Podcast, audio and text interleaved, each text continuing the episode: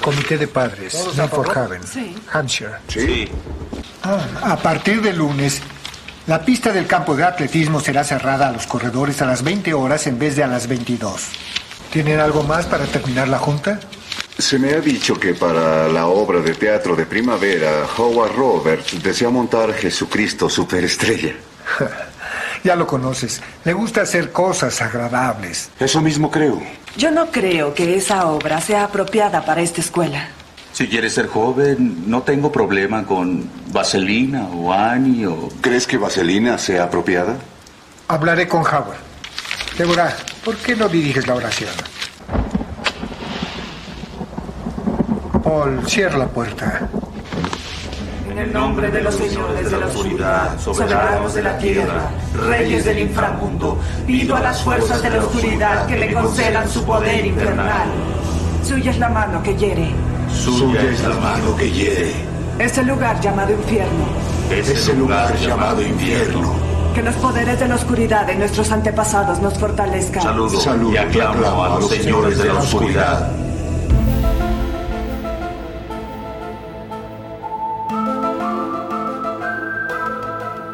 Hoy en Aguante Molder tenemos un especial de terror, pero no vayan a pensar que acá vamos a hablar de Drácula, del hombre lobo o algo así, ¿no? Acá, como siempre, nos vamos a enfocar en X-Files, en los expedientes secretos X, en archivos X, en expediente X.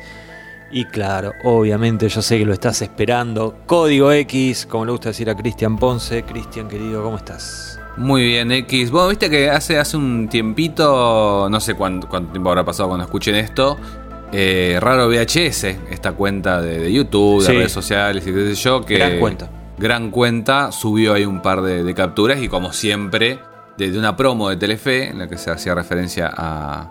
Me, me hizo muy mal no poder sacar la ficha de dónde era la captura.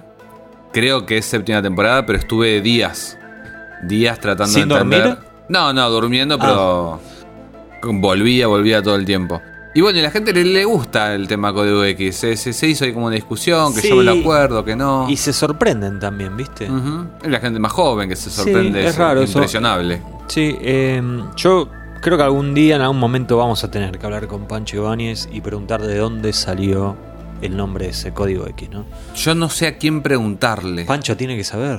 Y eh, por lo menos podría guiar a ver quién es, También. quién fue el, el, que yo, el gerente de programación de esa época en Telefe y ver si se lo puede contactar. Sí, yo creo que tendría que ser nuestro objetivo antes de terminar la segunda temporada, tendría que ser poder develar ese, misterio. Sea, ¿It's on? Sí, sí, sí, sí, sí, sí. Vamos, vamos a. Lo promet lo prometemos. Te maté, cómo domino dos idiomas, estoy en un momento. Bueno, Cristian, hoy tenemos un Sí. capítulo diferente del podcast de Aguante Molder, porque eh, quiero decir que lo armaste vos y quiero decir, te quiero felicitar. A ver. No, no, porque está muy bien armado todo el concepto de este capítulo. Vamos a estar hablando de dos capítulos que son eh, de terror, digamos, de Kaluyari, Kaluyari, no Kalusari como dije toda la vida, Kaluyari, y eh, Dihan the Verlets, o algo parecido a La eso. mano que duele, que lastima, que hiere, depende de la traducción que lean. Así O es. sea, una frase en alemán que creemos eh, que, viene de un versículo bíblico. Del librito, sí. Entonces, no se enojen, es un chiste, che.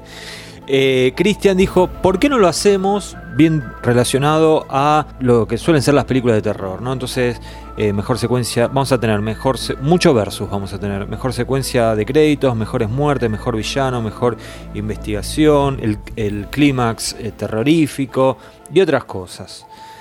Y vamos a estar hablando de qué tipo de terror tiene cada capítulo, los momentos de terror más efectivos. un Coincidencias, coincidencias, diferencias. un montón de cosas, todo gentileza de Cristian Ponce, un maestro, maestro, un Genio. capo, capo, capo el tipo este, Master.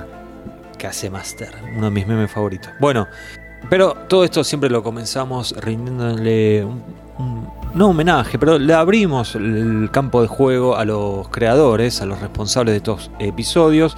El primero es The Handy Berlets, que salió el 27 de enero de 1995, Cristian. Ujú. Escrito por tu dupla favorita. Glenn Morgan y James Wong, en el que va a ser eh, su último episodio juntos en los Expedientes X.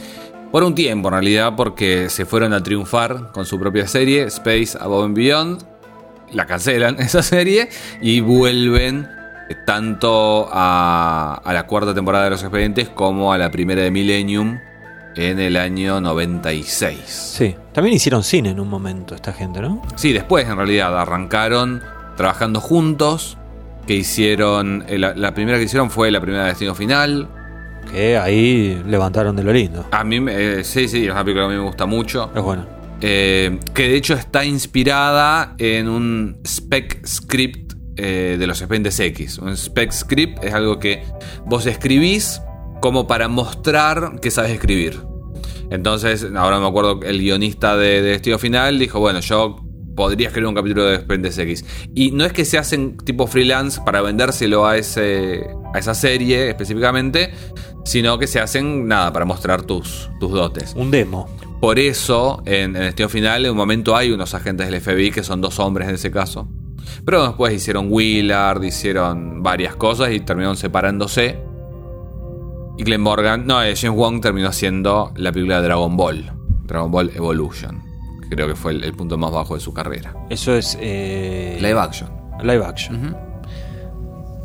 No sé si me animo a mirarla. No, no, yo le, le solté la mano mucho antes de eso. Bueno, y la dirección, también un nombre muy importante para nuestra serie, Kim Manners. El, el director más prolífico de la serie. Dirigió un cuarto de todos los episodios de la serie, 52 episodios. Una locura. Una locura. Y gran. eh, un grande a la hora de definir el estilo, porque lo vamos a ver en estos dos episodios. Eh, The Andy Barlett se ve mucho más los Expedientes X. O sea, en realidad se ve como un episodio, casi te diría hasta de la tercera temporada. Claro. Mientras que de Calullari es como segunda, esta te diría Sí. capaz primera. Sí, sí. Pero bueno, 52 episodios, lo sigue creo Rob Bowman, que está ahí con, con algunos menos, y después Chris Carter. Ellos son los, los directores más prolíficos, pero bueno, ya Chris Carter con 15 episodios, una diferencia abismal. Bueno, de Calullari, que salió el 14 de abril de 1995, o sea, un par de meses después de. Vamos, unos cuan- tres meses después de, mm, del otro episodio, tiene algo muy curioso para esta serie que no, no- no era la serie más deconstruida, digamos. y es que fue escrito por una mujer, Sara Charno. Exactamente. Ella eh, escribió Aubrey también de esta misma temporada que vamos a visitar en un par de semanas. Sí. Eh, y es la esposa del chabón este, el, el botón es el, el asesino en Clay Brockman Final Sí, Response. bueno, de la tercera. Dato de color. Y después en la tercera estuvo Kim Newton, que escribió también Revelaciones y Quagmire y medio que para de contar. No sé, creo que hasta Gillian Anderson después... Sí. Después sí hubo freelancers, Claro, pero, pero creo que Sarah Charno incluso fue, fue guionista del staff. Claro. Bueno, y la dirección estuvo a cargo de Michael Bechar, que debut y despedida, ¿no? Sí, no, no volvió a escribir nada en los expedientes Bueno. y de hecho escribió pura tele hasta el 2005 y ahí no sabemos si se murió, si la juntó en pala haciendo tele y se retiró. Está en el sudeste asiático. Sí, haciendo ¿No? su vida. Que, quería antes de, de pasar por, por esto de, de las responsabilidades, detenerme en algo que es, es una cosa que me encontré súper de casualidad, eh, pero me pareció llamativo. Sí. Tiene que ver de vuelta con, con Kim Manners eh, y particularmente con Alain Resnais, que es director francés, muy, muy, muy conocido, de Hiroshima Mon Amour, del último año en Marimbad y qué sé yo. Y uno diría, ¿qué tienen que ver? Porque Y Kim sí. Manners, eh, actor infantil, devenido en, en director de televisión y después uno de los nombres más grandes de- del cine francés. Y la cuestión es que en eh, el 2006, eh, Resné estaba haciendo ahí como unas entrevistas por, por una película que estaba armando, Private Fears in Public Places. Ese era el nombre, me imagino el nombre original sería en, en francés, pero así se conoció en, Merci beaucoup, en inglés. Claro, exactamente. Y lo loco es que dijo que para esa película su influencia más grande había sido Kim Manners. Y él lo que decía es que... eh, ¿Puede decir que perdió una apuesta del francés? no, yo creo que sería... eh, Los franceses son- son mucho menos pretenciosos, me parece, de lo que la gente le gusta pensar, y mucho menos pretenciosos que los yankees, seguramente. Yo no lo veo a Villeneuve o a. ¿Cómo se llama? A Christopher Nolan eh, hablando bien de Kim Manners. Ok, pero eh, acá si hay alguien que le gustó el cine francés, justamente no sos vos. No, bueno, y no debería sorprenderte, no sorprenderte entonces. Bueno, Pero bueno, lo que dijo Resné fue eh, que Manners había dirigido más de 50 episodios de los Expendes X y que el virtuosismo de su montaje y la composición, eh, así mismo como el trabajo con los actores, había sido una gran influencia para él. Nada, que, que eso lo había impresionado mucho y en sus palabras, Kim Manners era el mejor de todos. Así que, loco, o sea, me Epa, imagino que Manners Epa, epa. habrá estado. Fue poquito antes de que se muriera, me parece. Así que habrá estado contento. Bueno, habíamos prometido que vamos a tener coincidencias y diferencias. en ¿Entre esto. nosotros? No, entre nosotros serían todas coincidencias. No tenemos eh, diferencias prácticamente, salvo el tema del cine francés. Así que. Y el este, fútbol. Nada, somos los de River, ¿no? No puedo, no quiero dar más datos personales porque me van a terminar sacando la ficha, Cristian. Pero Bueno. mira, te, te lo hago con la cabeza. Ok. Bueno, entonces empezamos por las coincidencias, porque es lindo coincidir. Hay Eh, posesiones. Sí, cada una tiene su onda, ¿no? No son, no son clonadas. No, no, acá, una. Y, sirven para cosas distintas. Claro, acá no es Firewalker y Ice. No, no, no, no, no, no, no. Acá tenemos posesiones. En The, The Hand es una posesión para que te suicides. Por ejemplo, el, el- el ente te posee y te lleva al. Sí. te empuja al suicidio de alguna manera. Y en los Calusari tiene que ver con eh, un cuerpo para dos almas. Sí, o sea, son bastante diferentes, porque la de The Hand es como eh, remota, a la distancia, ¿no? Sin, la- sin delivery, pero es remota. O sea, es como que te- con un joystick te, te- te manejan, digamos. Y la otra, en realidad, es como una materialización de un cuerpo, ¿no? Sí, so- so- son estos dos nenes gemelos que uno muere, pero su alma queda, queda pegada porque lo que se plantea es que, bueno, es una familia de, de origen eh, rumano. Rumano. eh, y está este ritual que dice cuando si son dos gemelos hay que hacer una, un ritual para despegar las almas porque los gemelos están como destinados a estar juntos siempre. Sí. Como no se hizo porque la madre se había mudado a Occidente, qué sé yo, que esas son cuentos de, de viejas, habrá dicho. Nada, el pibe quedó vinculado con su hermano muerto y, y pasó lo que pasó. Pasó lo que pasó. Sí. Una especie de fetus infetu espiritual. sí. Vamos a decir algo de la protagonista, la, la madre del niño, la Soledad Villamil rumana. A mí me, me suena mucho, yo no sé si, si apareció en, en algún otro episodio, pero el rostro se me hizo muy familiar. y Soledad Villamil. Puede ser. No, no fue mío, ¿eh? no fue mío el, el- el encontrar el parecido. Me lo robé. Pero volviendo al tema este, yo decía lo de la materialización porque es como que el gemelo malvado no está siempre dando vueltas. No, no, no, es que si vos ibas a la casa de los romanos, habían dos camitas, ¿no? Y, y bueno, de hecho hay una materialización de, de varias. Ahí está como el, el moco ese que aparece en las paredes, la ceniza que la, relacionan esa. con el, con el Saibaba. Claro, Eh, sí. Te caíste. No, no, no, me quedé pensando. No, quería pensar cómo se llamaba esta actriz de. que era fan del Saibaba. Una rubia que era de las chicas de Olmedo. ¿Te acordás? Silvia Pérez. Sí. Silvia Pérez. Qué, qué fácil que salió eso. Sí, nada. ¿Qué quisiste decir? No, nada, que Ah. Silvia Pérez era fanática del Saibaba. Ah, pensé que querías decir algo de mí, de mi adolescencia. No, no, no, no, no, no, no, no. Bueno, Pero nada, me- o sea, había un montón de, de chicas Olmedo, podría haber, haber salido Beatriz Adriana Aragón, Broski. Claro. Pero, pero creo que dije que era rubia. así Mónica que Guido, Mónica Gonzaga. Continuemos, porque Bueno. esto no es aguante el negro, por lo menos no por ahora. No, menos con ese apellido. Eh, ambos episodios. eh, no, perdón, perdón, me estoy adelantando. Me estoy adelantando.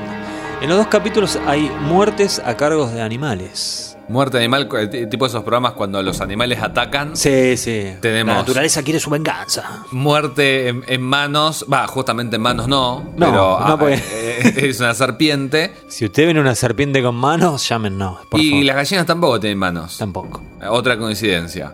Porque en los Caluyari hay unas gallinas ahí que matan a, a la abuela de Charlie. Sí, los, los pollos de hermano, pero enojados, ¿no? Porque la de picotazo que le metieron, pobre vieja. Uy, ¿sabes las teorías que podría haber habido si ese capítulo lo había escrito Vince Vince- Gilligan? podría haber sido. Eh, bueno, mu- triste muerte la de la señora de Caluyari, ¿no? Con los, los dos gallos estos, o gallinas, no sé qué eran. eh, Riña de gallos. le, le dieron y le dieron para que tenga, para que guarde y para que reparta. Bueno, eh, eh, eh, una especie de justicia poética en realidad, porque ellos también instantes antes estaban medio. Estaban haciendo un sacrificio. Ahí bueno. tenés, ahí toma, ahí toma. Y eh, en The Hand, eh, una pitón. Sí. eh, Gigantesca. Gigantesca, que la tenían por algún motivo en un colegio. Era como lo más peligroso del mundo. Sí, mi anotación dice bravísima. Bravo. Muy. No la hagas enojar porque te devora en eh, segundos. Sí, porque además es medio mágica. Claro. Después Mol- el Molder chico, como se llama Scully, ella reconoce de un momento que dice, no, esto es imposible porque, nada, habría tardado horas en Sí, Danita, pero En- esto es X-Files. comerlo y, y- y días en digerirlo y, y Mulder le tapa la boca mostrándole un pedazo de, de piel, Claro. como que cambió de piel. La serpiente o desapareció, no lo sabemos. Claro, era como de WhatsApp. Esta iba por dos, ¿viste? La adelantabas y Sí. rapidísimo. Eh, bueno, lo que te decía antes, eh, ambos episodios tienen esta, esta cosa medio que te quieren llevar un poquito de las narices, ¿no? A vos y a Mulder y a Scully. En un caso le sale mejor que Sí. otro.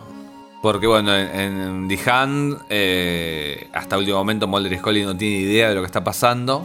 A veces sí, a veces parece que sí, pero después se pierden otra vez. Pero a mí me pasa algo, Cristian. En, The- ver. en The Hand me parece que eh, claramente Mulder y Scully van como un paso atrás Sí. de lo que está sucediendo.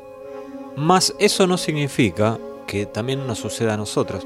Yo siento que... eh, no, eh, porque nosotros sabemos que, yo que siento- Paddock es. Claro, es yo el siento que en ese y- capítulo a nosotros no nos engañan. No sé si en, el quisieron otro, engañar. en el otro yo creo que sí. En el otro sí. En, en- The Calullari juegan un poco más con, Sí. con algunas imágenes, con la idea de que la abuela es un poco la villana, con esto de la esvástica. Sí, lo de la abuela eh, creo que medio rápidamente se desarticula, sobre todo porque Mulder eh, dice, la- al toque dice, la abuela lo, lo quiere proteger, una cosa así. Pero es raro, o sea, en realidad no se no, es como que nunca terminas de entender qué, quién es el malo, hasta que, bueno, finalmente se materializa y todo eso. Sí, creo que maneja mejor el suspenso en algún punto. Yo creo que sí. Yo creo Eh, que es sí. un capítulo más clásico también. Es como más clásico de Puede ser eh, episodio de terror. Tiene una estructura mucho más clara, tiene un clímax también más fuerte. Sí, los, los dos me parecieron bastante bastante inspirados en cosas que ya conocemos del terror. Ninguno me pareció que trató de inventar algo nuevo ni Y Hand tiene todo este de- del, del pánico satánico que estaba muy en boga en aquel, en aquel momento, pero no sé cuánto se había hecho ya con la mirada de... Porque hubo un montón de películas sobre pánico satánico, sobre sectas y qué sé yo, pero que se hacían como desde, desde la mirada de que era algo real, ponele. Y acá ya se empezaba a jugar con eh, las, falsas regresiones. Eh, hay una película que salió mucho tiempo después de Amenábar, que es un poco parecido a esto, se llama Regresión. Eh, pero, pero no lo había visto tan, tan claro como esta, esta lectura como desde afuera. Porque toma varios elementos, incluso de Amityville, con este sótano, con las paredes pintadas de rojo. y- Sí. me, me parece más, más original también la manera que lo abordan. Porque de vuelta, de Calusari es como un capítulo más clásico y, y Dijan es como más autoconsciente y, y- y juega un poco más con la metatextualidad y diciendo, bueno, Mulder y Scully conocen estos... Que, que lo hacen a veces en los X, pero es como si, si de pronto en el medio del exorcismo de Calusari, Mulder se diera cuenta que está viviendo una situación muy parecida a El Exorcista.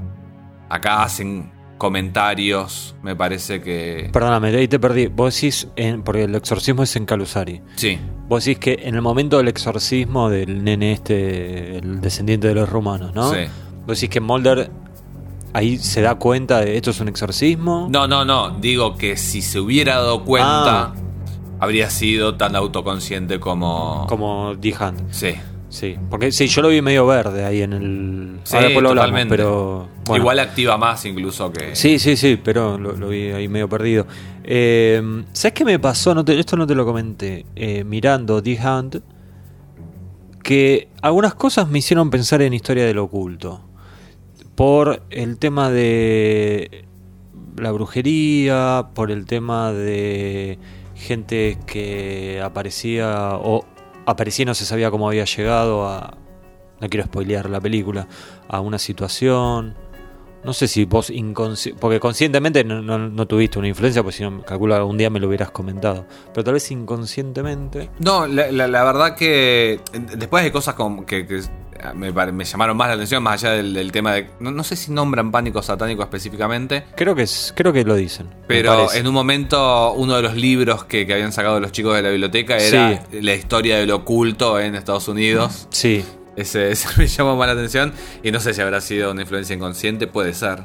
Pero no, no lo tengo, ya te digo, no lo tengo como en la memoria como algo que, que, que haya Sí, sí, sí. revisitado eh, conscientemente.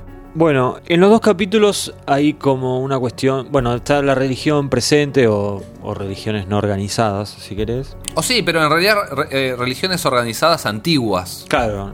Sí, no, no oficiales, de, no, no de las más populares, digamos, ¿no? Sí, hay, una cosa en los Expendes X que, que hasta... Es una serie medio reaccionaria a veces, parecía los Expendes X, porque todo el tiempo... Eh, bueno, no todo el tiempo, pero muchas veces el terror o, el otro, esta imagen del extranjero jodido que viene, ya sea el enanito de Bad Luck que se te mete por el ano y te destruye y te posee, o el afroamericano de Telico que te roba la pituitaria. Eh, hay, como una mirada del otro en los X que, que es un poco cuestionable. También tiene la mirada de- del, de- del propio americano, que tiene que ver con los episodios de conspiraciones y qué sé yo. Sí. Eh, pero bueno, lo hemos hablado también, lo que tiene que ver con, con la sexualidad, con el sexo casual. Hay como una Sí, la promiscuidad. de- demonización de un montón de cosas. eh, en pos del entretenimiento, porque tampoco es que bajen una línea no, no, no. Ni, ni, ni, ni de cerca. Claro, pero bueno, acá es como que hay, hay un poco de abuso, ¿no? De, No, no, pero eh, perdón, antes de eso, lo- a, a lo que voy es que es una cosa que se va a repetir después en los Pendes X, que te plantean una religión eh, antigua, Sí. eh, retrógrada en, en- en muchos puntos, y es la que termina siendo la real en, en algún punto. Por ejemplo, los Calusari vos los ves a los tipos ahí llenos de velas matando una gallina y vos decís son los villanos. O es lo primero que podés llegar a pensar. Sí. O en, en Señales y Portentos de la séptima temporada, Los Encantadores de Serpientes. Sí. Y, y- y en la otra mano te muestran a alguien por ahí más progresista que dice, no, estas cosas del pasado, qué sé yo.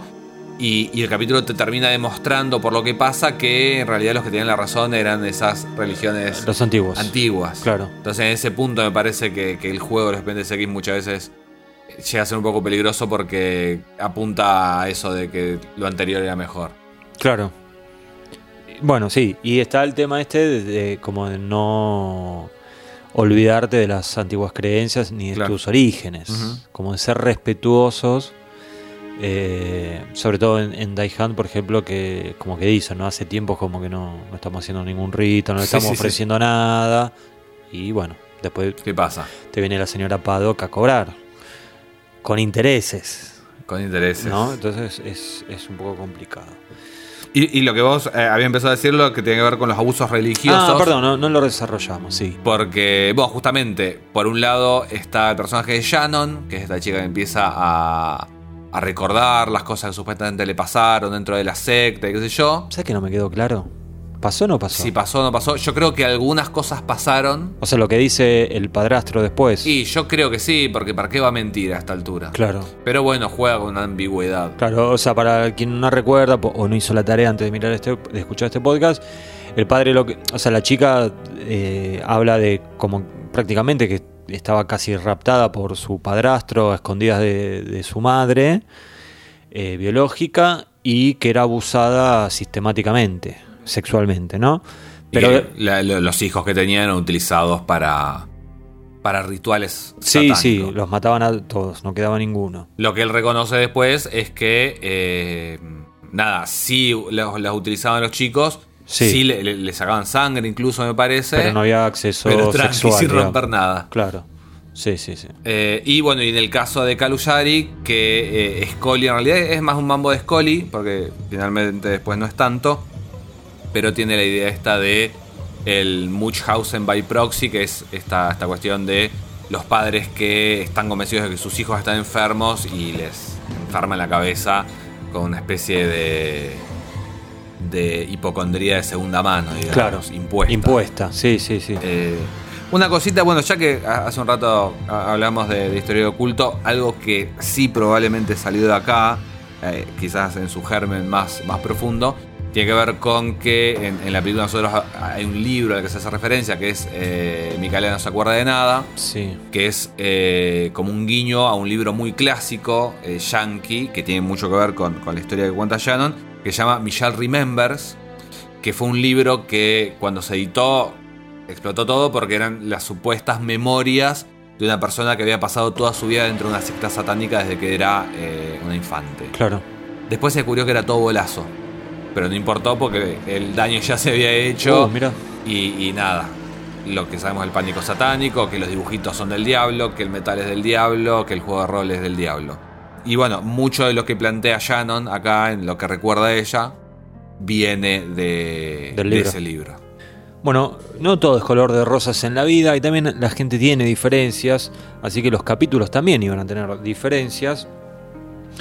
Y vos, antes de empezar a grabar, estuviste ahí media hora hablándome, quemándome la cabeza con el tema de la autoconciencia de The Hand the Berlets.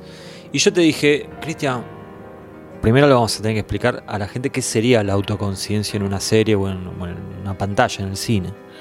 ¿Qué sería? Yo lo- lo- eh, no- voy a intentar explicarlo según lo entiendo yo, de la manera más clara que me salga. Bueno, te lo acepto. Eh, yo a, lo que voy con autoconciencia es la, la posibilidad de la serie de tomar un poquito de distancia de lo que está contando eh, y reconocer que es una serie. Y aprovechar eso para eh, quizás eh, incluir determinados guiños que, que pecan de explícitos o jugar con lo que la gente puede llegar a saber sobre la producción de la serie o con determinado tipo de humor. ¿Y cuál acá, llevándolo a un, a un- Hagamos el ejercicio de. eh, sa- salgamos de la teoría y lo llevamos a la práctica, digamos. ¿Cuál, un ejemplo? Eh, para mí uno de los más evidentes es el hecho de que la secundaria se llame Crowley, Claro. porque es como... es imposible. No puede ser una casualidad, obviamente. Claro. Es como en eh, Los Exploradores de Joe Dante, cuando se llamaba la secundaria, la primaria, era, perdón, Chuck Jones, que era el, el creador del Correcamino. Sí. Eh, a esa altura, la gente que sea Joe Dante sabía que era fanático de, de esa animación Sí. y, y- y es un nombre conocido, es como ponerla acá, no sé. No se me ocurre ningún ejemplo. ¿Por qué? Porque ellos son mejores guionistas que yo. Claro. Eh, después todo esto que te decía recién de, de que lo que cuenta Shannon sea tan explícitamente Michelle Remember Sí. y, y que dentro, o sea, yo creo que una de las cosas más significativas en este sentido de la autoconciencia es que Scully está hablando del pánico satánico y que el recuerdo de Shannon sea específicamente el pilar.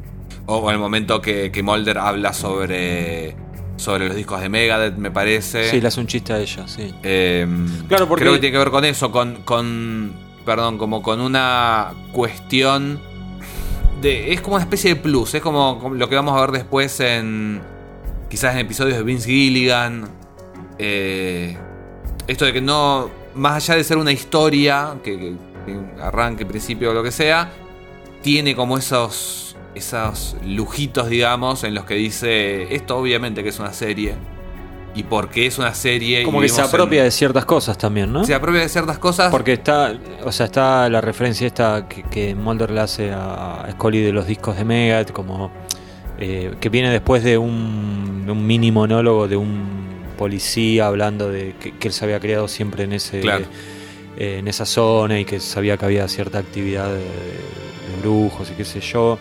Eh, hay adolescentes, hay sexo o ganas de tener sexo. Eh, la clase de biología. Para mí eran como todas cosas que. Está bien que yo lo estoy diciendo ahora 30 años después, ¿no? Pero digo, me, me parece que incluso ya en ese momento ya las habían visto. En, en- o, en, o en la tele, o Sí. en las noticias, o en películas, qué sé yo.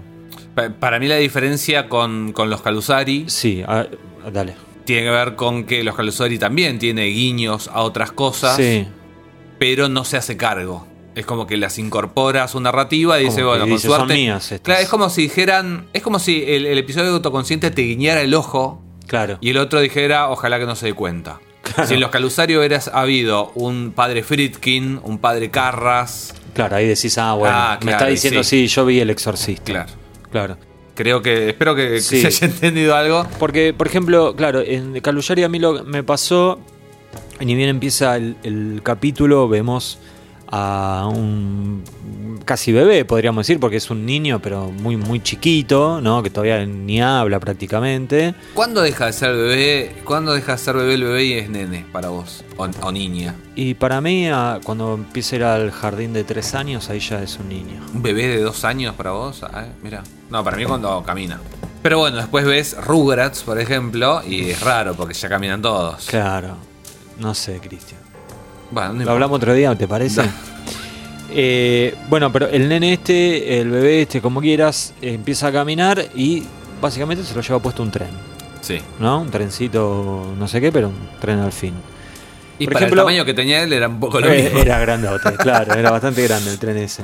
No sé, me- y yo viste como que dije, esto es una locura, ¿no? Y dije, pero para, muere, o sea, en otros lugares, en otras eh, películas o series hemos visto muertes de niños. Yo de películas me acordé, sea, me acordé de Cementerio de Animales, por ejemplo. Sí, bueno, pero Cementerio de Animales es una película que era para mayores de 16, esto Claro. estaba pasando en televisión abierta. Para mí Sí, es fuerte. súper No, no, no, fue fuerte. el- eh, Después te, voy a contar algo, pero.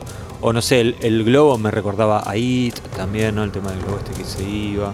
Pero es como decís vos, sí, na- nadie dijo nada de It, nadie dijo Claro. nada de Cementerio de Animales, y qué sé yo. Que los Expedientes X eh, en general es como una serie autoconsciente y, y Mulder tranquilamente podría haber dicho. Sí, sí, sí. yo, en, en terms, terms of Endearment que hablan bebé de Rosemary. Claro, claro. eh, acá podrían haber hablado o del Exorcista o de The Other, que me parece que es la otra gran influencia que tiene. Eh, pero bueno, no. No pasó. Bueno, los dos capítulos son tan enrolados en el terror, pero hay algunas diferencias, ¿no? Digamos que eh, Calusari podría reconocerse, como decías vos antes, más, más clásico. ¿Y el otro? Para mí, eh, Hand de Berles lo que tiene, creo que se apropia muy bien de dos cosas. Que por un lado tiene imágenes Sí. que están muy buenas, realizativas en las que no se habla, y buen gore, y el chanchito ahí que se despierta, y qué sé yo. Y Pado, que está muy Y bien. Pado, que está increíble. Que yo también, ahí también la veo muy parecida a la señora Baylock de La Profecía, no sé si la tenés fresca.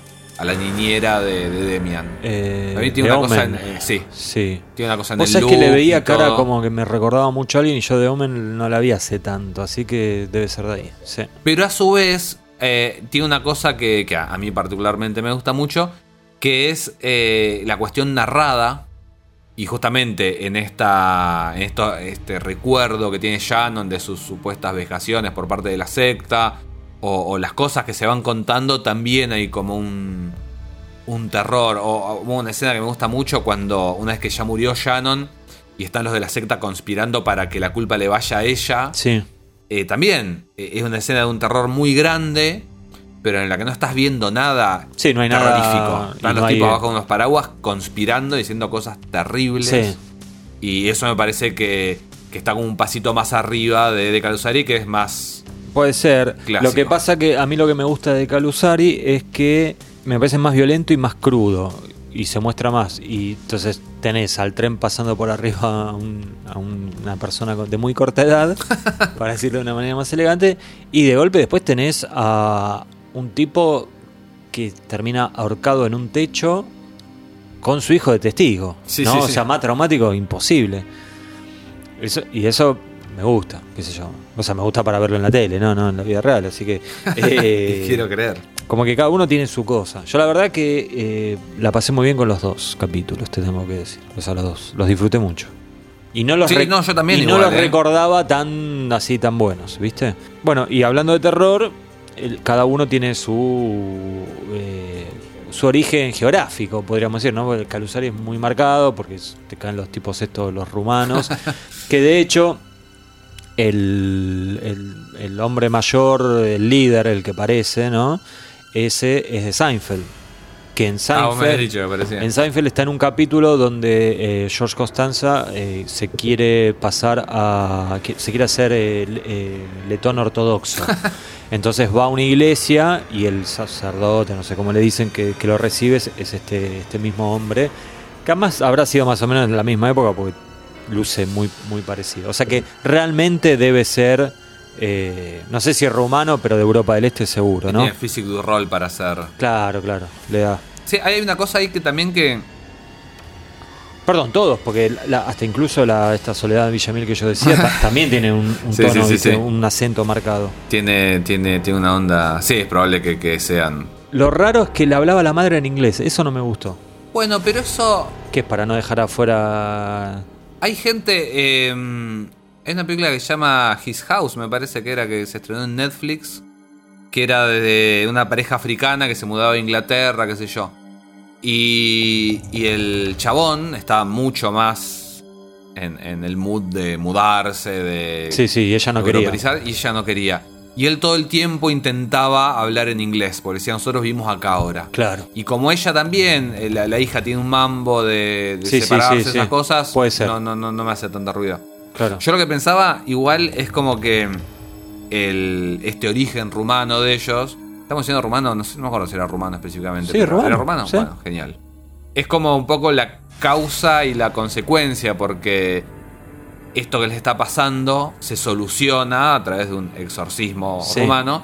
Pero si no hubieran tenido raíces rumanas, no sé si habría pasado, porque no, no es que la gente occidental No. se les muere un gemelo y después tienen los hijos semiposeídos. Claro. No, sí, yo Sí, no, como cono- que no conozco ningún caso, pero bueno, No se sabe, es grande Buenos Aires. es grande, sí, sí, sí. Eh, bueno, en el caso de The Hand, el terror, el origen geográfico es yankee. Claro, eh, hay una cuestión ahí igual de... mm, hacen referencia, me parece, medio a, a los colonos, porque dice que la, la religión que fue expulsada por los que a su vez habían sido expulsados por, por otra religión, eso es medio la, la gente de The Witch, ¿viste? Estos yankees, que- ¿cómo eran? Eran católicos que habían sido expulsados de Inglaterra y se van a los cuáqueros, ¿viste? Que se van a vivir Sí. a- al norte de Estados Unidos y a su vez de, de ese grupo habían expulsado a, A una a facción. estas facciones medio satanistas. Sí. Eh, entonces, bueno, te está hablando del origen mismo de, de Estados Unidos. Claro. Es como una. Y además el carácter de conspiración que tiene en algún punto está vinculado con, con el gran terror eh, propiamente norteamericano que plantea la serie, que es, es el sindicato y todo lo que tiene que ver con los aliens. Dejamos a un lado, dejamos a un lado, así se dice, por un momento el tema del terror y nos vamos al otro extremo, el humor. ¿no? El humor que siempre está presente en el cine de terror o en las series de terror, ¿no? es como que tanta tensión, siempre queda bien que eh, aparezca algún, alguna cuestión humorística como para descomprimir un poco. Se presta para eso. Para vos, ¿alguno de los dos capítulos tiene eh, algo, tiene algo de humor? Yo creo que está como vinculado con esto de la autoconciencia. eh, porque, O sea que Dijan sí, Sí. ¿Y el Yo otro? creo que sí. No. no. No, eh, bueno, hay los comentarios típicos entre Mulder y Scully. Que también se, se presta más porque Sí. que ellos, eh, alrededor del Calusari se murió un nene, por ahí no están de tanto humor para. Sí, igual Mulder siempre mete alguna. En, en los dos capítulos Mulder sigue siendo Mulder. O sea, mete sus... Si- si- Siento que en Dihan un poco más. Y, y- y que Scully también tiene como. Claro. Y, y- y más allá de lo que ellos hablen, las cosas que pasan, creo que tienen un cariz un poco más divertido. Por ejemplo, el tema de la lluvia de sapos. Que es como. Sí. Hasta un poco que- mucho, te diría. Lo que pasa que la lluvia de sapos, eh, o ranas en realidad, eh, tiene como unos tintes eh, religiosos que yo nunca termino de entender. De hecho, está esta película Magnolia de Paul Thomas Anderson. PTA que eh, también sucede lo mismo. Ujú.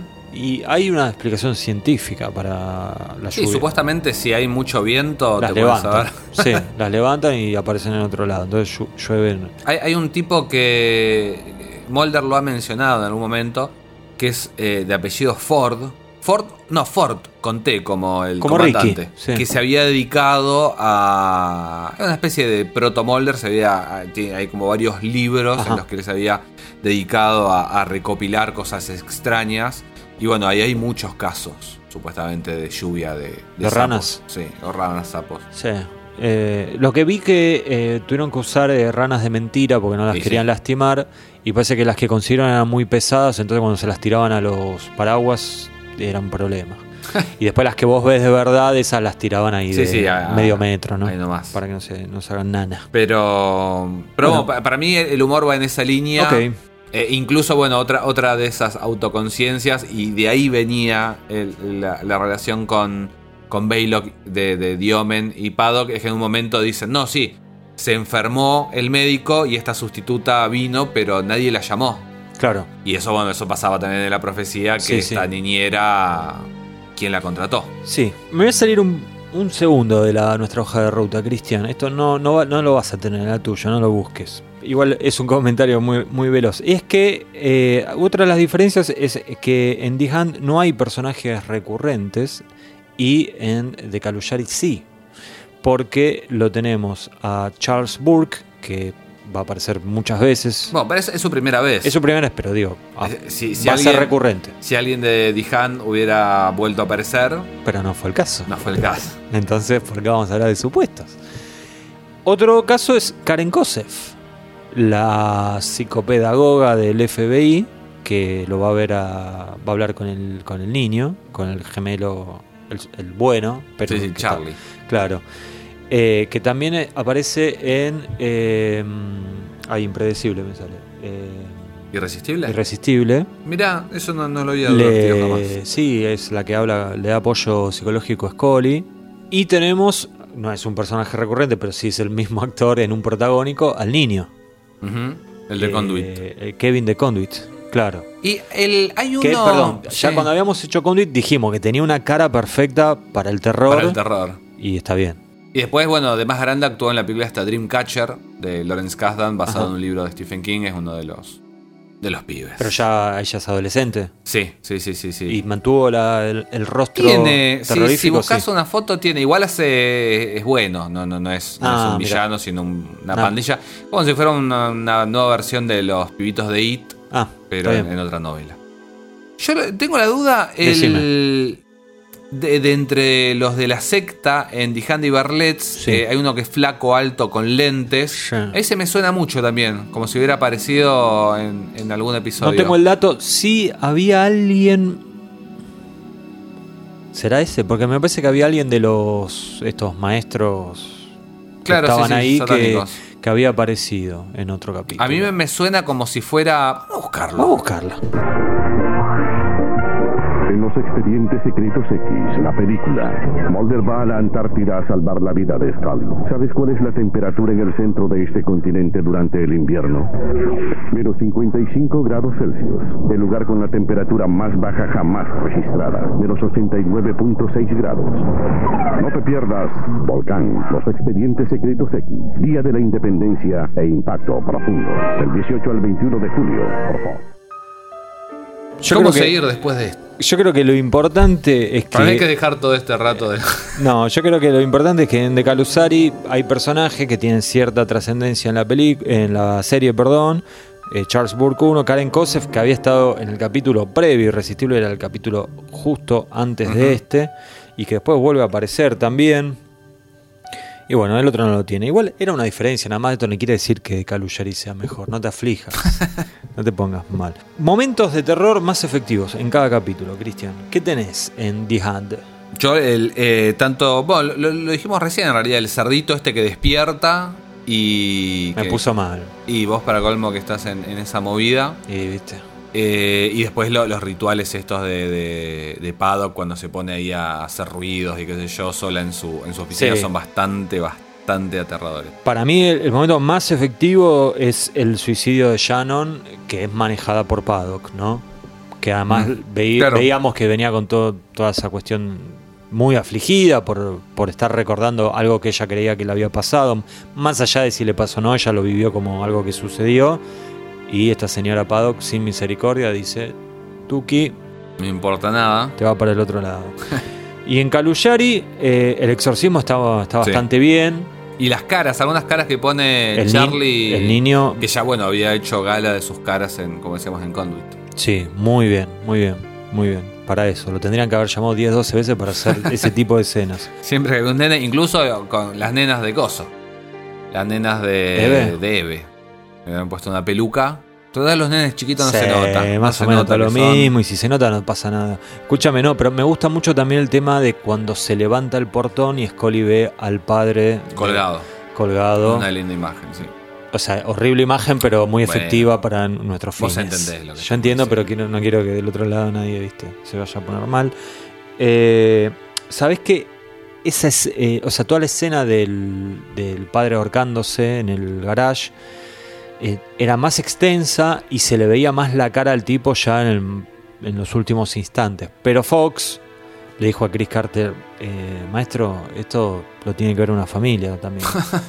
y entonces tuvieron que... Sí, ya habían matado a un nene, así que no sé qué prurito tenían. Tuvieron que cortar algunas cosas. Sí, sí. Por eso eh, es como que la cara no se le termina viendo, ¿viste? Está como más cuidado, digamos. Y después, digamos, la base de todo esto que hacemos nosotros es Mulder y Scully, ¿no? El tema de la investigación, porque más allá de los monstruos, las muertes y todo eso, hay una investigación. Para mí, en ese sentido, eh, ellos en Dijando de Berlet, viste que hay como una cosa medio de internet dando vueltas que habla específicamente de Indiana Jones. Que Indiana Jones podría tranquilamente no estar en, en Los Cazadores de la Arca Perdida y las cosas que pasan en la película pasarían igual. Porque es como que siempre está medio. como que llega tarde o que no termina de decir. Para los cazadores del arca perdida primera, es la primera. la del arca y toda la escena inicial que es impresionante como la hacen sin Indiana Jones. No, no, bueno, lo de la piedra. Sí. Bueno, pero eso no va al, al conflicto de, De la de historia cosa que en sí. tiene que ver con el arca. Es una estupidez de, de internet tampoco, no, no es para detenernos. Tráemelos, tráemelos, que les voy a Pero explicar. si- siento que acá pasa un poco lo mismo porque ellos están Sí, siempre está un pasito atrás. Sí, sí. Mulder lo único que colabora de alguna manera es esposando al, al- al padrastro de Shannon para que se lo coma la pitón. Y después llegan tarde, no, no frenan a nadie. Que es un desastre eso de Mulder. Después lo, lo quiero hablar después, pará. Pero en el final del capítulo es como que los estos maestros diabólicos ocultistas deciden que la ofrenda que van a hacer a sus superiores es Mulder y Scully. O sea que ahí, ahí Sí, pero podrían haber sido sí, cualquiera. obvio. Eh, De hecho a mí Y me ni pare- siquiera se liberan. No, de hecho a mí me pareció medio forzado que Igual muy lindo plano cuando Que los llevan arrastrando, que los están Sí, arrastrando en el sí, baño, sí, es, sí, un sí, lindo sí. momento. sí, sí. Eh, mientras que, sí. mientras que, en The Caluyari, eh, sí, activan mucho, especialmente Mulder. Pero Scully también va a la casa de Charlie ahí, ve cosas como, como tantas veces que después se las olvida, porque la ve a la, a la madre de Charlie ahí levitando, ella misma es arrojada contra la nada, ve un fantasma, pero después ella no cree. No, me, me pone loco. Y Mulder le agarra las piernas al, al nene durante el exorcismo, que no será mucho, pero es algo. Sí, pero le faltó a Mulder. Le faltó un poco. faltó. De hecho, está, viste, está asustado. está viste como- que el viejo Caborca le dice como no lo mires. Medio le Bueno, tendría que haber dicho. exorcista, ¿No sí. viste el exorcista? Le tendría que haber dicho. Ah, me acordé que Karen Kosef, además de Irresistible, está en Elegy, Ah, mira, cuarta temporada. cuarta temporada. Y después ¿Qué hace? ¿La verdad? hace de ella. Me Ah, parece que claro, cada es- vez es que la- Scully flaquea y tiene un. Ahí aparece Karen Y habría que ver si está en, en Paciente X, es cuando. No, no, empieza a está, está en esto- no, se ve que no, no alcanzaba la guita. Eh, después en la temporada 10 es la misma actriz haciendo otro personaje, pero nada que ver. Ah, mira. Bueno, antes vos habías dicho, ¿no? Que D-Hand para vos era como un capítulo un poquito más de avanzada en cuanto a lo realizativo, ¿no? Que parecía más de- del futuro eh, cercano de la serie, y no era el caso de los Calusari, ¿no? Yo creo que tiene que ver con. Con la entrada de, de un director como Kim Manners, que le va a poner su impronta a todo lo que va a venir. Un poco como cuando. Y el, y el tópico, ¿no? Digo, porque vos pones eh, profesores en una escuela, adolescentes, en cambio en el otro metés a estos rumanos que, que te llegan con, viste, o sea, un poco más parecían que llegan con el carruaje de, de Genderbender, viste. Puede ser, puede ser algo de eso. Yo pensaba en, en cuando vimos eh, de Arlen Meyer Flask, Sí. que también de pronto parecía un capítulo de, de los Expedientes X más adelante, digamos. Mucha de- acción. Sí, no, pero también por la mirada de, de, de R.W. Goodwin, que era su primer episodio y que después iba a ser episodios como muy, muy característicos. Claro. Si- siento eso, como que es, es la primera muestra de una estética que después se va a desarrollar mucho más. Hmm. Mientras que, eh, que habíamos dicho, el, el director del. de. Ah, Bejar. Yo creo que Michael Bejar Nada, no llegó a desarrollar obviamente una estética porque nunca más No, volvió. no, no. Pero probablemente también le dijeron, vamos, mirate estos capítulos, eh, grabá más Y o menos dieron los así". primeros, claro. Sí. Y- y es- y Capaz es que le dieron. Genderbender. Habría que preguntarle, ¿no? ¿Te imaginas? Igual viste que me- ca- casi que me habría gustado más que los Caluyari llegaran en una carreta que en esa, esa camioneta ¿Que la parece la, de, la de la familia de Alf. Sí. eh, Como muy, muy mundano. Igual me gusta un poco, como que estén como en medio como en una síncresis entre la vida actual de aquel Sí. entonces y de pronto esos rituales que hacen. Otra cosa que me dijiste vos, que para vos, eh, D-Hand, voy a usar una expresión que a mí no me gusta, es más canchero. a mí cuando se habla de, de cosas cancheras así en cine o series, siempre como que me quedo pensando, canchero. Para, para mí tiene que ver con eso de, de- de vuelta, de la autoconciencia. Como el otro, Calusari, viste, va un poquito más eh, con la cabeza gacha. Bueno, viste, si, si, no- si nadie se da cuenta de la referencia mejor, cuento la historia y me voy a mi casa. En cambio, este era el último episodio de Glenn Morgan y James Wong, que siempre es como que se... tampoco es que es pretenciosa la palabra, pero es como que, que juegan con... Haciendo una analogía eh, futbolística que seguramente va a estar mal. A ver. Como que juegan con. ¿Qué sería? Con, con efecto, con lujos. ¿Cómo, cómo se le Sí, dice? tiki tiki. Claro, es como Fútbol que. champán. claro, bueno, es, los expedientes X champán sería. Siento eso, como que es un capítulo con todas estas referencias, con. Que es un capítulo que. Ahora, pero eso no es medio peligroso porque no, tranquilamente alguien te puede decir, che, pero esto es un robo a esto, a esto, a esto, a esto, a esto. No, porque Porque ellos lo no, hacen- pero ellos se dan cuenta de eso. Lo- eh, Es un homenaje. sí, lo, lo hacen tan eh, ex- explícitamente Sí. que, que nada, dicen sí, sabemos que lo estamos haciendo y no lo estamos ocultando. Pero, pero también tiene que ver con el humor, no sé, con, con es- esos lucimientos que hacen, me parece que, que, que lo ponen en, en un lugar de, de más, más vistoso, como los que van a ser los episodios de Vince Gilligan más adelante. Vos tenés en una temporada como las 5 capítulos más tranqui, en los que no pasa demasiado. Sí, yo Y, y otros de los que probablemente se acuerda mucho más la gente, como Bad Blood, en los Sí. que hay cosas específicas para acordarse. Yo te entiendo, pero no, te juro que no es para llevarte la contra. Al mismo tiempo pienso que, ok, eh, de Caluyari es más bajo perfil, todo lo que vos quieras, pero así todo creo que nos sorprende más. Nos sorprende con matar a un, bebé, a un niño, con... eh, bueno, por Soledad Villamil le pasan todas, porque le matan a uno de los nenes, el, el muerto revive y vuelve a morir, el marido, la madre, pobre mujer, ¿no? Eh, tiene un twist ahí en el medio que es medio inesperado, con, con la aparición esta del gemelo malvado. O sea que es bajo perfil, pero igual se las arregla como No, para... es, es un para episodio su- clásico y que rinde. Para mí, o sea, la semana pasada, va, hace dos semanas, hablamos de dos capítulos que no, no- no pueden estar en la lista de nadie. Firewalker y el otro. Y sí, Soft y Light. Soft Light. Eh, pero yo creo que si te fijas en cualquier lista de episodios favoritos, vas a ver mucho más arriba de Handy Barlett Sí. que a, que a los Calusari. Y creo que tiene que ver con eso. Bueno, Creo. ¿te parece si pasamos a los versus? Dale. Secuencia de créditos, Cristian. Sí, lo, lo que eh, sucede. Precréditos. Precréditos, en realidad. Sí, es como que viste, por eso me había quedado Sí, sí, pedaleando te en el te aire. hice una trampa. Sí, sí, sí. Te gusta ticiar y hacer trampas a vos. Bueno, la secuencia de precréditos eh, hay quienes la llaman teaser. También, bueno. Así que. Todo, todo tiene que ver con todo. Bueno, la de D-Hand, ¿no? Que los vemos estos tipos como súper correctos, profesores de una escuela, ¿no? Preocupados porque en tal película usan malas palabras.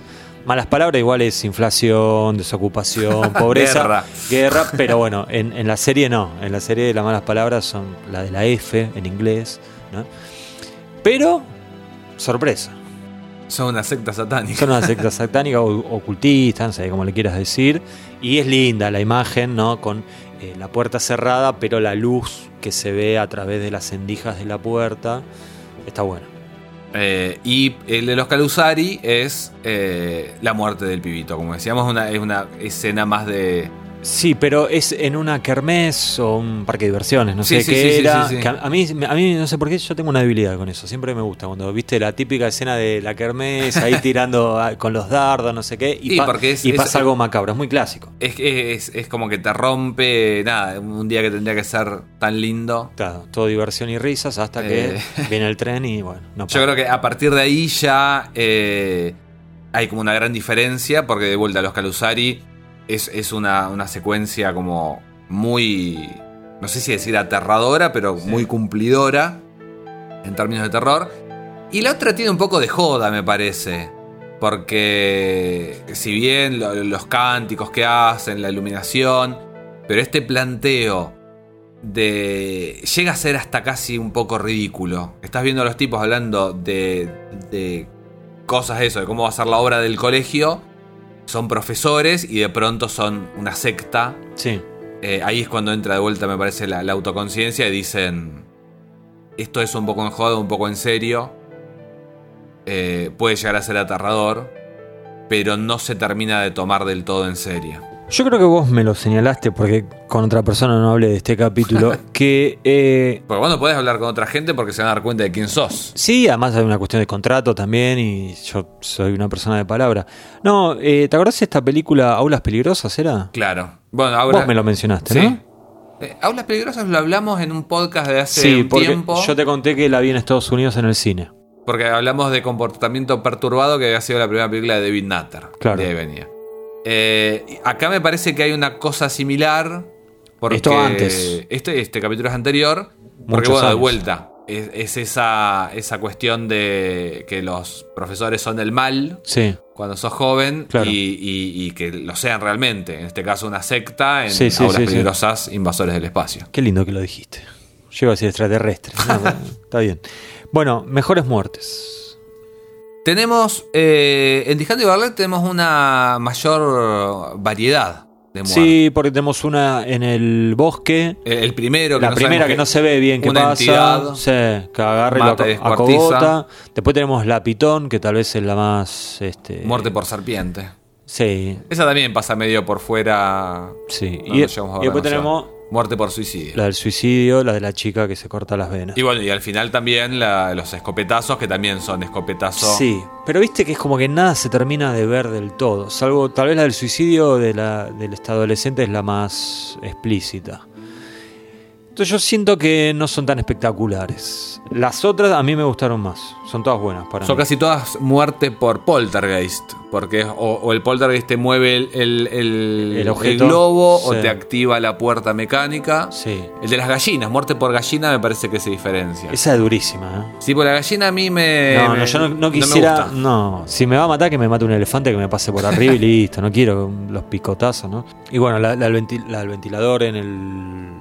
Va, el motor en el, en el garage, esa está buena también. Tendremos que ir diciendo, eligiendo, también como para definir definitivamente. Bueno, entonces, secuencia precrédito. yo me quedo Dijan Diverlets.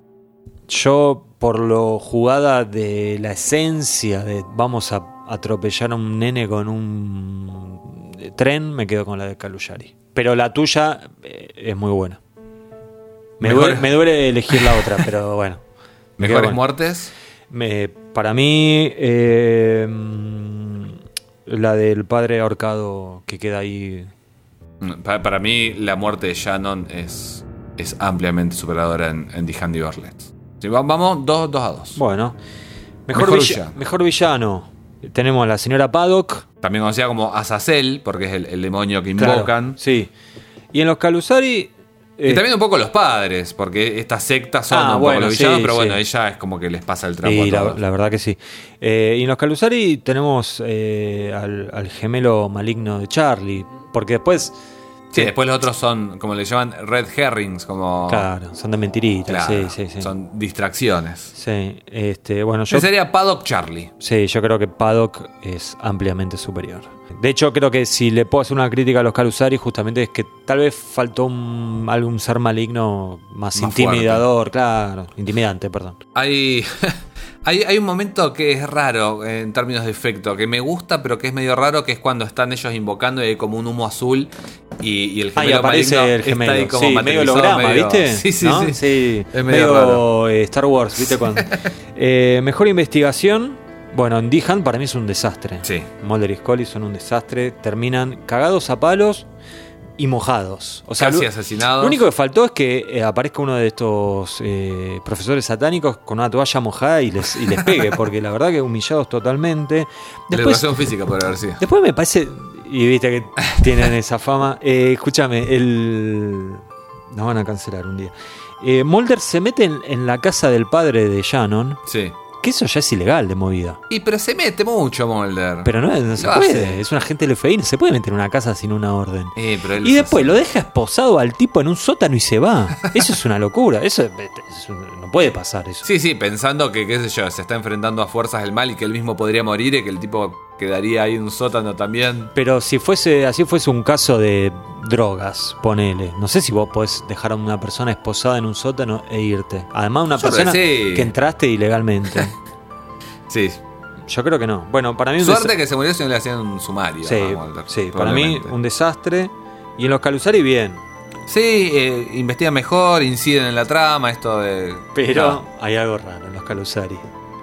Mete, Mulder mete a cuatro romanos en un hospital, hace un Sí, exorcismo. hay unos gritos y nadie... Y nadie dice nada, nadie se acerca y se necesitan algo. Rarísimo eso. Pero sí, bueno. el nene también. eh, Ese hospital es medio cualquiera porque el nene dice, dicen los médicos que nos vayamos. Sí, sí, vamos. bueno, para mí, igual, a pesar de eso, la, la investigación de los Calusari es superior. Bueno, ¿Estamos de acuerdo ahí? Empate, sí, ¿Estamos de acuerdo? Bien. 3 a 3. Ya perdí yo el control de. No, no, yo lo llevo, yo lo llevo. bueno. No te preocupes. Clímax más terrorífico. Sea, Tenemos The Handy Barlet, para mí es medio desprolijo porque pasa un montón de cosas, pero ninguna llega a tener como un. Una, no, no llega a haber una escena súper icónica. mira cómo te lo digo. Para mí, Sí. te hago con la manito. Para mí, X. el suicidio de Llano. Para mí es como el. Uff. Sí, o bueno, sea, pero- ya estamos hablando de una señora Paddock realmente mala. Sin misericordia. pero estructuralmente no es el clímax. No, claro que no. El clímax sería eh, El clímax la es- escena de las duchas. Claro. Pero hay medio un fuera de campo ahí, porque es como que no, no, no, ves por eso. lo que pasa. Para, para mí es, es bastante. bastante. nulo. Sí, igual te digo, el momento de que el tipo agarra como la itaca y como que se apunta a sí mismo Sí. está bueno. Pero bueno, no pasa nada. En cambio, en los Calusari lo que tenemos es un exorcismo hecho y derecho en el hospital y después todo el, el tema con, con la madre y Scully siendo revoleada por el aire Que en la pasa al, casa. mi- pasa al mismo tiempo. Sí, sí, es como un montaje. Te van mostrando. Sí. eh, Me parece sí, más, más concreto y más. con la madre de Charlie volando y Scully volando también. Sí, sí, sí, sí, sí. O sea, a Scully la levantan, posparto. La tiran contra. Igual pasó bastante. Este que No, no, que era capítulo Sí, 14, sí. cosas así. Sí, sí, posparto ya, bien. La tiran contra la- las paredes y Scully dice, no, había mucho viento. Y tenemos anticlímax también, porque ahora, eh, ¿qué pasó? Los Calusari pasó al frente. Tiene la oportunidad de, de- de ganar o de quedar en un empate. Empate No estoy muy seguro de qué vamos a hablar. Vos dijiste los anticlímax. Ah, el, after, after clímax. Ah, bueno. after clímax, dije yo. El Eh, epílogo, digamos. Sí, Sí, sí, sí. podría ser. Porque los dos capítulos tienen esto. Esto fue para mostrar que es humano. Yo creo que lo hiciste a propósito. Yo te eh, elogié el armado de este podcast, pero para mí te olvidaste de esto. A ver. Que después de los clímax, en cada episodio, sucede algo. Y en el caso de The Hand es que vemos un pizarrón con una letra muy linda, a mano, escrito en el pizarrón. Fue lindo trabajar con ustedes. Y uno lo ve y dice, ah, claro, bueno, porque... Será Pado. Paddock se, se fue y dejó este mensaje como canchereando, ¿no? Como diciendo, no me pudieron agarrar, chao, me despido. Pero autoconciencia. Claro. Resulta que este es el último capítulo por un largo tiempo de Morgan y Wong y fue como la despedida de ellos. Ahí eso también entra en lo que yo. ¿Canchereada? Es una canchereada. bueno, es una canchereada. E- Eso creo que, que sobra, Sí. no suma nada y es más como un guiño, como decir. ¿Sabes qué es? ¿Sabes qué me hace acordar? No. A, a esto que a vos te molesta, eh, que, que hemos hablado, que tiene que ver con la insistencia eh, de Glenn Morgan y, y James Wong con la pornografía para Ah, con sí. Mulder. Sí. Es una canchereada eso. Sí, pero te digo, yo este capítulo lo vi sin saber que era el último de Wong y de Morgan Y te sirvió y igual, me sirvió igual. Ha sido una canchereada efectiva. al fin y al cabo. Bueno, y en los Caluyari lo que sucede es que el señor este rumano, el mismo de Seinfeld, le dice a Mulder, casi digo a Jerry, le dice a Mulder, al final del capítulo le dice, tenga cuidado, él lo conoce. Y por él se refiere como al demonio, no, no al niño. Sí, bueno, en el exorcismo justamente le dicen no lo mire en los ojos para que no lo reconozca. Claro. Y Mulder mira. Y el Y- pibe lo engaña en un momento. Que le dice, ¡ay, me duele! Claro. Y Mulder lo suelta. Mulder. Estamos grandes. Pero bueno, eso es, es un teaser para algo que nunca se va a concretar. Sí. Pero que, que es interesante, me parece como una puerta abierta. Es como que el caso se, se cierra, pero queda una puerta de que nada, ahora estás en el radar del maligno. Entonces, ¿quién gana? Mejor After Climax. Y de Calusari, de vuelta. Paliza, Gana ¿eh? 5 a 3 de Calusari. Quizás nos estamos perdiendo un montón de otras categorías. Y bueno, y bueno. Pero bueno, acá, Acá está ganando. Aguante Molder, episodio 4 de la segunda temporada. Ya perdí la cuenta porque Cinco estamos por muy adelantados nosotros. Eh, ganó los, los Calusari. Y por último, mejor, Escríbanos en, la, Eh, sí. en las redes y cuéntanos qué les gusta más a usted. eh, mejor chiste de Mulder. Porque Ah. Mulder está muy holgorioso. A En- ver, ¿cuáles son las En? The Hand, eh, Birds Lights le dice a Scully, mejor que escondas tus discos de Megadeth. Y es gracioso porque uno no se imagina a Danita con su cadenita de oro que le regaló el papi escuchando Megadeth, ¿no? ¿O te lo imaginas? No, no, no. En cambio, eh, hacen algo parecido, un comentario parecido en Empedocles, en la octava temporada. Uf, con, no, eso para con mí no, exi- Reyes. para mí no existió eso. Eh, hacen un comentario con Marilyn Manson. Ajá. Y, y ella ya sí te lo puedo llegar a. Te lo imaginas escuchando. Sí. Igual está cancelado Marilyn, ¿eh? Ahora hace un tiempito se, can- Sí, se pero canceló. contra todos. Se a la madre le pegaba. Sí, no, no. Ah, no llegué a esa parte. Le pegaba a la madre Llega con la un parte- micrófono, le pegó, dicen. Bueno. Uno ahí que estaba ahí con él. Nacen así con el corazón ortiva, dice el meme. Eh, Cristian, y en los Calusari, Mulder dice, a menos que Teddy Holby fuera la reencarnación de Houdini, Teddy Holby es el, el nenito que es atropellado por el tren que se saca de, de sí mismo el, el cosito ese que le habían puesto para Sí. que no se escape, bueno, El, el collarín de bebé. ese. Entonces dice, a menos que Teddy fuera la reencarnación de Houdini, esto ya sería un expediente X en sí mismo. Eh, ese a veces me desubicado, Moller. Se acaba de morir un nene. es un poco fuerte.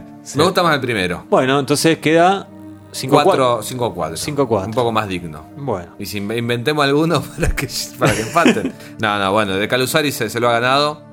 Jugando un juego más tranquilo. sí. Hay un poltergeist cerca.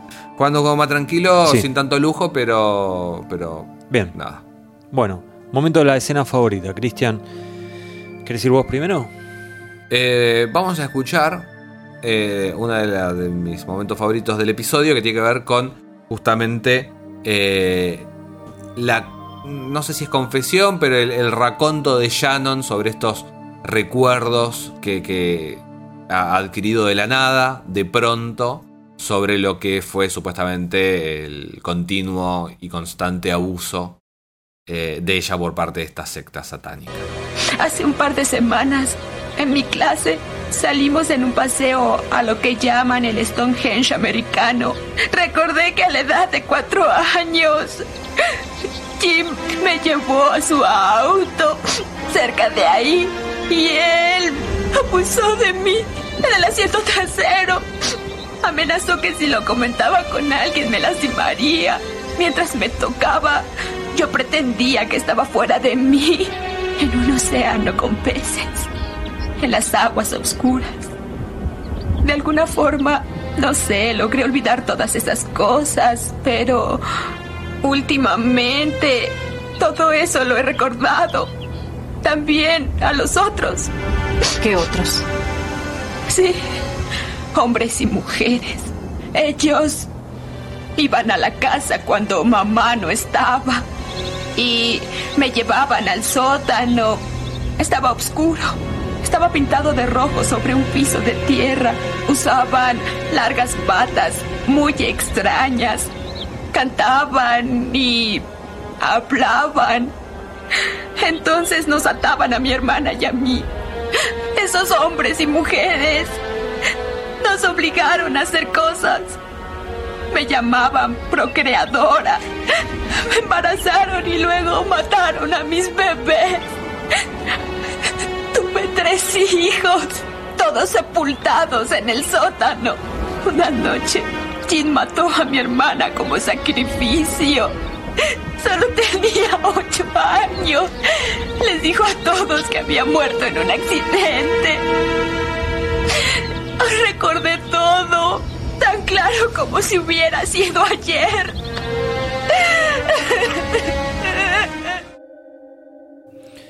Bueno, Cristian, vamos a levantar un poquito porque venimos, venimos de una escena complicada. En mi caso, eh, como escena favorita voy a elegir un, un ataque y contraataque entre Scully y Bork, el ayudante este de Mulder, especialista en... Porque no hablamos nada de Bork. Chuck, Chuck. Chuck Bork, especialista en eh, análisis de imágenes, si querés, ¿no? Es más, tiene un software que lo desarrolló él mismo. Sí, sí, sí, sí. Entonces, como que a Scully no le gusta, me pareció a mí porque el tipo eh, te da evidencia, ¿no? Bueno. Cielos. Universidad de Maryland, Parque Universitario. No había visto esto desde hace años, desde la India en 1979. ¿India? Antes de que Chuck fuera atraído por el encanto de la academia, hizo su servicio con los hippies. Se llama Vibhuti, ceniza sagrada. Técnicamente se conoce como una aportación, algo que se materializa de la nada. Un segundo, nada se materializa de la nada. ¿Leíste la Biblia? ¿Recuerdas cuando Jesús multiplicó el pan y los peces? Sí, pero fue una parábola. En 1979 vi cómo el gurú Sai Baba creó todo un festín de la nada. Qué pena que no tomaste una fotografía. En la computadora habrías visto la última cena. Sí, bueno, Chuck, que después va a aparecer en, en varios otros episodios. Sí, unos cuantos. Eh, incluso hasta la séptima. Y es medio como. Siento que las cosas que, que presenta él podría ser de Long Gunman. Sí. Pero es más barato pagarle a uno que, Que a tres. que a tres. Puede ser una mezcla de Pendrell con los Long Gunmen, ¿no? Puede ser. Podría ser. Puede ser. Bueno, Tabli. Tabli. Tabli Tuli, como te gusta decirle a vos, ¿no? Escúchame, nivel de genialidad de Mulder. En The Handy Berlets eh, empieza a confiar de Paddock, pero al último momento cambia de opinión, permite que se escape. Tiene algunas salidas divertidas, tiene algunos momentos de deducción, pero tanto él como Scully los embroman. Pobre, Voy a poner pobre. un 7, porque es Mulder, pero la verdad que... Sí. Bueno, para mí mete un par de chistes y se da cuenta de que el agua circula al revés cuando va a tomar agua en el... El en efecto Colioris es una No, cosa así. no recuerdo. Es lo único que hace bien para mí. Después el resto es un desastre. Es mentira eso en realidad. No sé. yo Supuestamente tiene que ver la con mentira. tiene que ver con la manera, con la forma que tenga la bacha, ah, mira. que para el ¿Cómo lado- sabés? No, esto pues lo leí en un libro de código X, olvídate. Ah, no. Yo todo lo que sé sí. En la lo- vida es de, en la vida es de X-Files. código X. Mira vos. Que ni siquiera le digo bien el nombre, Claro. imagínate. Bueno, yo le doy un 6. ah, A prueba con lo justo, sí, porque es Mulder. Y en los Caluyari, para mí bastante bien, porque entiende el caso bastante rápido. Aunque en el exorcismo se lo nota un poquito verde, ¿no? Y bueno, tenés que estar en un exorcismo igual, ¿eh? Pero sos Mulder. Segunda temporada ya. Me parece que tenés cierta chapa. Bueno, no sé. igual eh, no sé. Mulder, primera y segunda, es, es Mulder chiquito todavía. Bueno, bueno, le doy un 8. 8. Sí, yo también. ¿Vos también? Sí. Listo. Resolvamos ahí. Sigamos. Niveles de genialidad de Scully. Eh, en The Hand, mis anotaciones son tres símbolos de pregunta. Eso creo que te habla bastante de lo que pienso del rol de Scully en este capítulo. Sí, le- le- yo, yo le voy a poner un 7. Está como. Está bien el punto de vista que tiene ella, porque analiza todo esto que tiene que ver con, con el pánico satánico, qué sé yo, pero, pero se queda corta, me parece. Lo dejo vacante. yo. Y bueno, y, y también como, como Molder la, usan y la llevan de acá para allá sin que Sí. tenga un, un dominio de lo que está pasando. Lo que está bien en The Hand de Scully es que la contiene a Shannon cuando cuenta toda esa atrocidad. Va, la abraza, le pone el hombro para que llore. Mulder se queda ahí como mirando, como diciendo, bueno, ¿cómo seguimos? Pero no, no? sabe acariciar, él le va a querer No, no, acariciar la claro, cara. no, una sí, cosa medio así, complicado ahí. Bueno, y en los Calusari, qué sé yo, también está un poco mejor, se preocupa por, por este niño. Eh, me da mucha bronca que no crea, o sea, que no se haga creyente después de lo que vio, ¿no? O sea, vuela por el aire y ella es como que no se inmuta, no le dice nada a Mulder cuando lo ve, viste, mute y no dice nada. A favor, hay un nuevo look. Lo que, pasa, lo que pasa es que nosotros es- lo estamos viendo medio espaciado. Claro. Entonces ya esto habrá aparecido antes. Pero bueno, yo que caigo acá de golpe y digo, eh, ojo, Danita, nuevo corte de pelo, me gustó. Vamos, Gordi. Eh, le pongo un 8 en el Calusari. Sí, yo, yo, eh, también, o sea, por un lado tiene que ver con esto, nada, el hecho de... O sea, el problema no es acá, sino más adelante que con las cosas que ve después no cree. No. Tampoco pretendo, perdón, tampoco pretendo que crea todo, pero No, por lo menos abrimos un a- poquito la cabeza, claro. Yo creo que ella tiene una especie de retroceso igual porque en las primeras temporadas pareciera que hay un arco ascendente de que va creyendo y después de la tercera a la octava no cree nada. No, y además se pone como más rígida, ¿viste? sí, como mala onda, porque inclusive en el piloto ella se ríe con las cosas que pasan y de Mulder y qué sé yo, y acá ya no, acá es cara de perro. Pero bueno, me gusta. Me gusta su, su perspectiva. Eh, me parece que tiene sentido, al menos al principio, antes de que empiece a ser tan evidente todo de que Mulder tiene razón de vuelta. Sí. Esta, esta teoría de- del Munchausen y qué sé yo. Y, y bueno, ahora a partir también, recordando, después de escuchar la, la escena que elegiste como escena favorita, todo este el picanteo este con Chuck, Sí. me, me gusta. Está bien. Así que. Chamigo, al mejor personaje secundario no hay tantos potentes, ¿no? O sea, tenemos Paddock. En realidad tenemos, ¿eh? Hay- tenemos, hay tenemos, tenemos, tenemos. Tenemos Tenemos to- todos, Paddock. todos los docentes. Los docentes los- satánicos.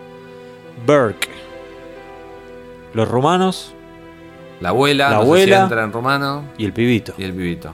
Yo, a ver, te va a gustar esto porque a vos te gustan los juegos de palabras. Yo voy a dar hoy el premio Chuck Migo. Eh, muy bien, qué grande. La primera aparición de, de Chuck Burke.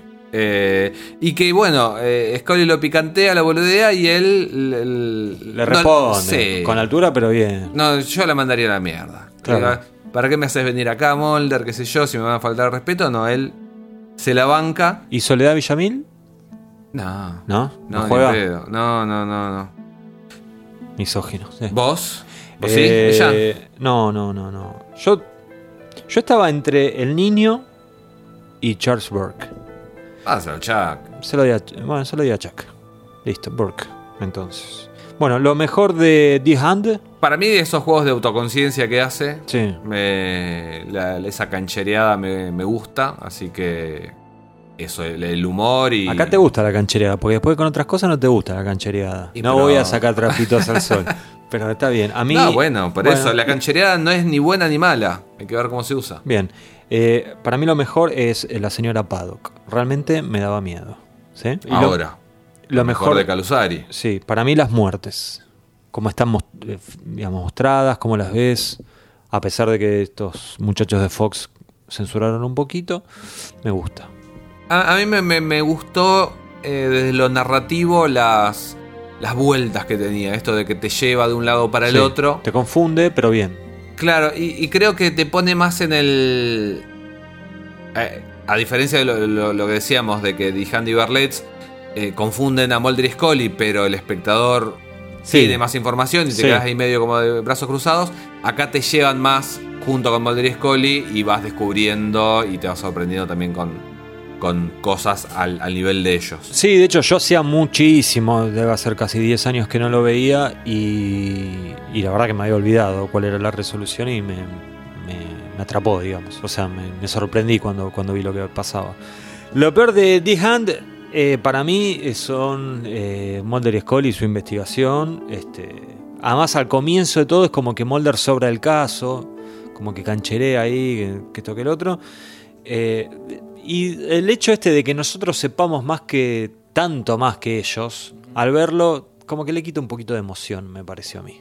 Creo que sin eso me hubiera gustado bastante más. Igual es un capítulo que me gustó mucho, así que ahora estaría con la vincha de 10 Hand. Sí, pa- para mí es, es un episodio muy icónico, tiene escenas muy buenas, pero me parece medio desprolijo. Me parece como que pasan demasiadas cosas y, y- y no termina de... Es como que si la suma de las partes están por encima de lo que es el resultado de- Final, sí. del, del todo.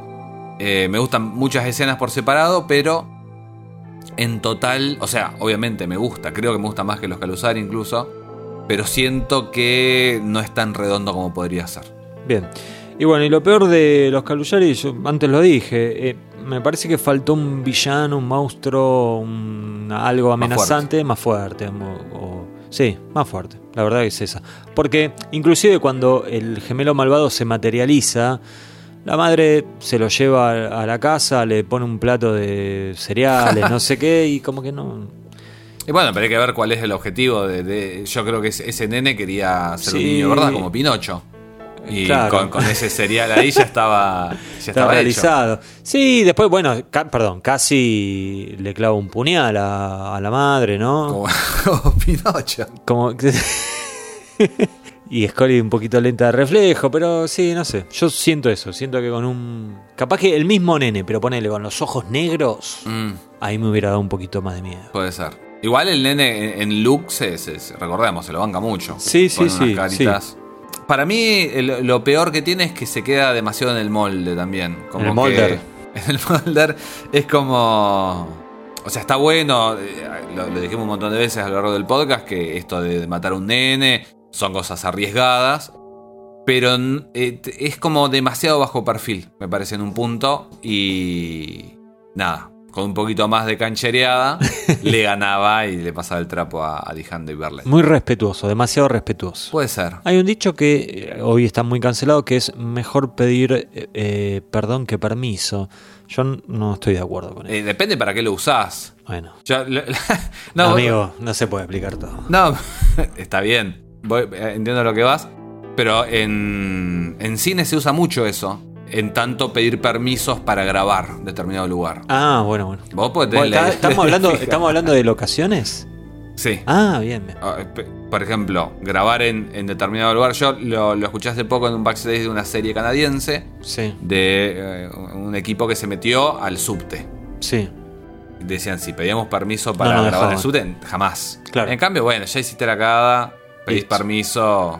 Sí, ya que estamos en tema, podemos decir que no vayan a grabar. ¿A dónde es en La Plata que no hay que ir a grabar, Cristian? ¿En el parque? Parque Pereira. No vayan a grabar ahí. Sí, bueno, eh, Esteban Menis estuvo el, el- el responsable de Sí. la serie eléctrica, estuvo ahí, lo afanaron. Y es Pero como hay un pasa, historial de eso. Por eso digo, no vayan a grabar ahí. Es como que eh, podría ser como esos memes de no estudiaste en La Plata si no te robaron todos los equipos en el Parque Pereira. Claro, que es gracioso, Eh, pero es triste. Pero- Entonces, pero es triste. no, no Igual hay, como dos, dos lados, depende del lugar de la vida que estés. Y, y pero pasa que bueno, es un lugar muy lindo. Bueno, Yo grabé si- si tres o cuatro veces y tuve mucha suerte. Bueno, si quieren ir a grabar, te pueden contactar por cualquier red social a cualquier hora No. y le preguntan a Cristian cómo hay que hacerlo. Cristian, Llegamos al final. llegamos al final, es momento de despedirnos. Fue un capítulo extenso en su grabación. No, van a ser- no va a ser tan extenso el resultado final que van a escuchar ustedes. Pero para nosotros sepan que por lo menos hay 15 minutos de más. Sí. Accidentados, pasaron cosas, un ritual en el medio. Nos metimos con cosas que no nos teníamos que meter Sí. y sufrimos las consecuencias. Verlo a Cristian pelear con dos gallos fue una escena inolvidable. Pero bueno, eh, nos vamos a despedir. Les agradecemos como siempre que estén ahí del otro lado haciéndole el aguante a nosotros que le hacemos el aguante a Molder. Y a Moldar también. Y a Molder también, y a Scully, y a Kim Manners y a todo. A toda la banda, gracias por estar ahí. Así que en dos semanas volvemos con este podcast que está inspirado en un blog que hace más de 10 años titulé Aguante Moldar.